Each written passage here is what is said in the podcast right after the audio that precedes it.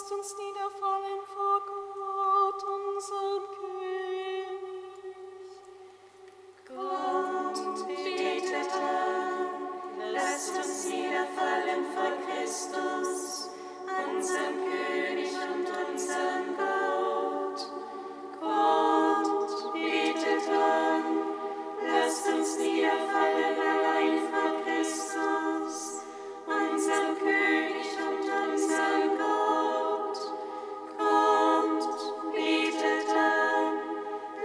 sounds the afar.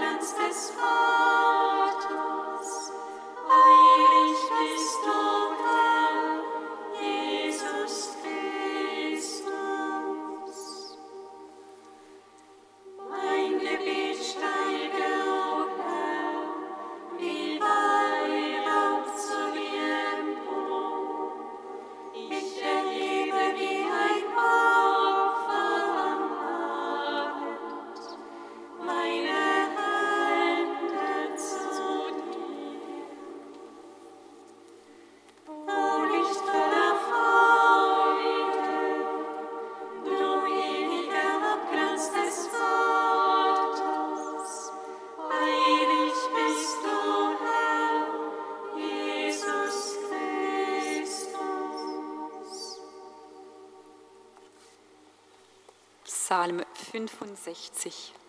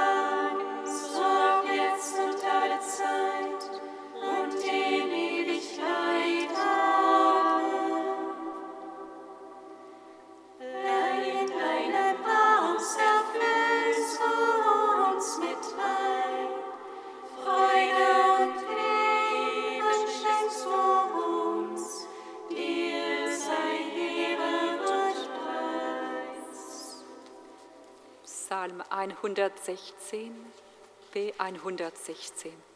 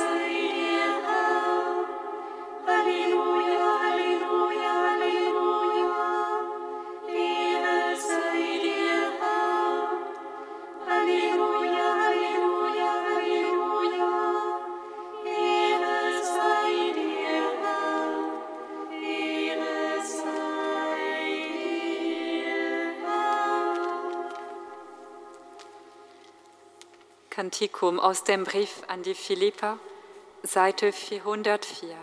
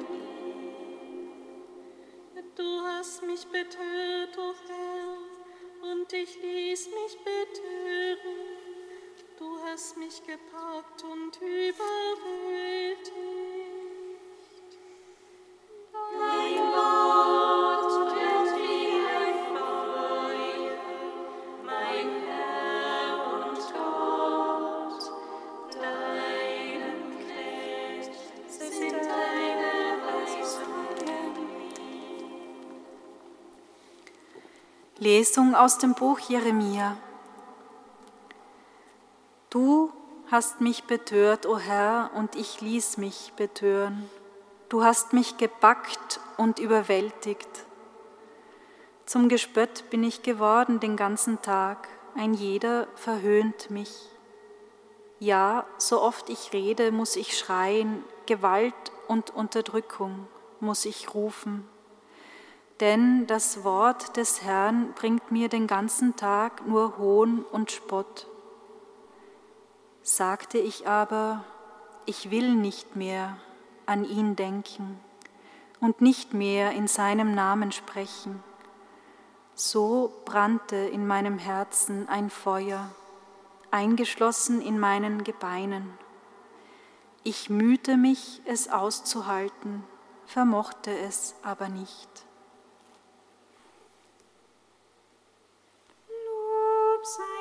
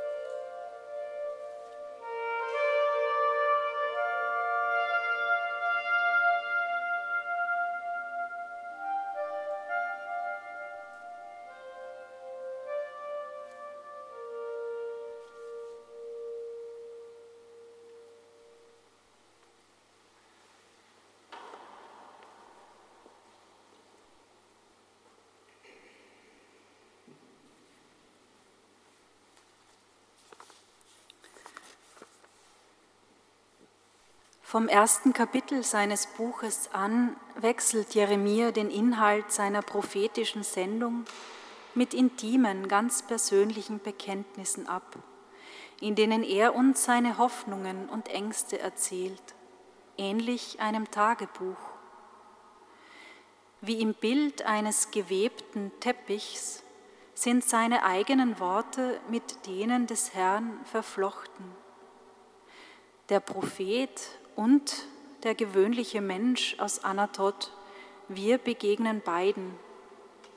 Eine Art Gotteserfahrung, denn auch so begegnen wir Gottes Wort. Gottes Wort im Menschenwort, wie das Zweite Vatikanische Konzil das Offenbarungsverständnis prägnant zu erklären versucht. Bevor wir uns diesem etwas romantisch anmutenden Text nähern, möchte ich uns einladen, ein paar Schritte zurückzugehen, um vielleicht den Kontext und den Auslöser für diese Verse anders einzuordnen.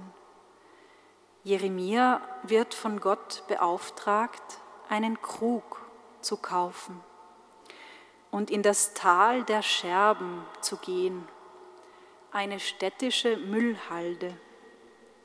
Er wird wie Hiob aus der Stadt herausgeführt, weg vom Ruhm und Glanz hin zur Peripherie, dahin, wo es stinkt und von Ratten und Ungeziefer nur so wimmelt. Vielleicht ein Bild für die menschlichen Abgründe und Brucherfahrungen. aber auch für die Treuebrüche durch Kinderopfer und Götzendienst zur Zeit Jeremias. Und der Herr spricht, du sollst diesen Krug vor den Augen aller zerbrechen und du sollst sagen, so werde ich dieses Volk und diese Stadt zerbrechen. Jeremia wird danach auch noch ins Gefängnis geworfen, gegeißelt und gefoltert. Diese Verse im Kapitel 19, die eine Brucherfahrung, eine Unheilsverheißung, vielleicht auch eine Enttäuschung beschreiben, markieren einen Wendepunkt im Leben und Werk Jeremias. Wir verstehen die soeben gelesenen Verse nicht, wenn wir nicht Jeremia mit dem Krug in der Hand vor den Scherben und auch im Gefängnis sehen. Von dort aus stimmt er dieses schöne, aber auch so schwere Klagelied an. Die Sentimentalität und Romantik, die diesen Versen anhaften, täuschen. Die Betörung, Verführung, von der Jeremia hier spricht, ist wortwörtlich die eines Erwachsenen, der einem Kind Gewalt antut, es gefügig macht. Das Verb kann auch als Missbrauch gedeutet werden. Der dramatische Kontext und das gewählte hebräische Verb lassen keinen Raum für Missverständnisse. Es ist auch eine Klage und Anklage, die Jeremia gen Himmel schreit. Eigentlich wäre die logische Konsequenz die Abkehr, Flucht, der Überlebensmechanismus. Nur weg hier. Doch dann hören wir Jeremia, wie er in sich geht. Sagte ich aber, ich will nicht mehr an ihn denken und nicht mehr in seinem Namen sprechen, so brannte in meinem Herzen ein Feuer, eingeschlossen in meinen Knochen. Ich mühte mich, es auszuhalten, vermochte es aber nicht. Vielleicht sagt uns dieser Text etwas über das Wesen und Geheimnis jeder Berufung. Nicht immer brennt das Feuer in unseren Herzen, das man bis in die Knochen spürt. Manchmal gleicht der Ruf, die Stimme, eher einer Umklammerung, einem Griff, der fest zupackt und kein Entrinnen zulässt. Und oft sind auch wir konfrontiert mit Scherben und Brüchen, gefallene Idole und Ideale, Betrug, Lüge, Täuschung, Missbrauch und Scheitern rauben uns Mut und Hoffnung. Jeremia zeigt uns einen Weg, der diese Realität zweier Extreme nicht ausklammert, sondern integriert und in Worte fasst, Schritt für Schritt Wort für Wort. Wir wissen nicht genau, wie Jeremia die Krise, den Bruch, die Spannung überwunden hat. Er sagt es uns nicht. Vielleicht, weil Krisen und Brüche nicht überwunden, übersprungen werden, sondern in Mark und Bein des Lebens eindringen, es nähren aufbauen, stärken und für immer verändern.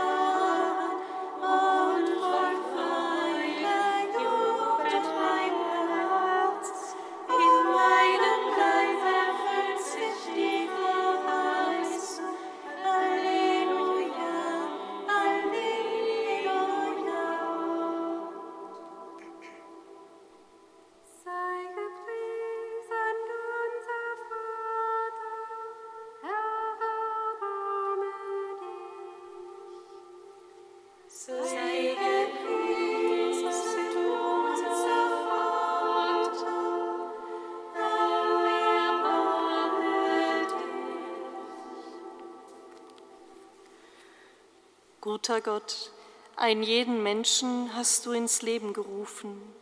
In deinen Augen sind wir wertvoll und einzigartig. Wir legen dir heute Abend alle Menschen ans Herz, die ihre Talente nicht wahrnehmen können, die sich nutzlos vorkommen und die meinen, nichts wert zu sein. Sei gepriesen, unser Vater,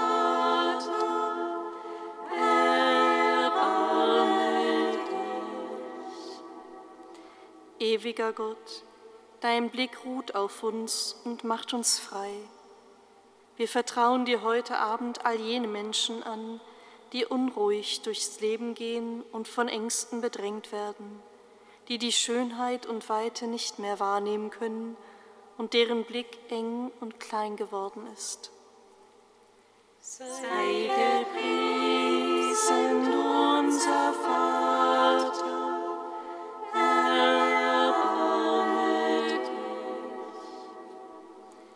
Lebendiger Gott, du verheißt uns ganz sein und heil sein in deiner Gegenwart.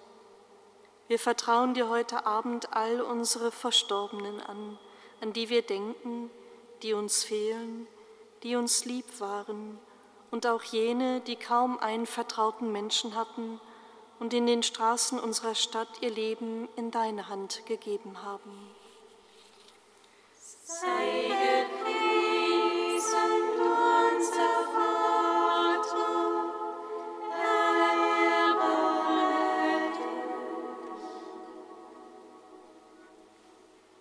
Getauft auf den Namen Jesu Christi, unseres Herrn,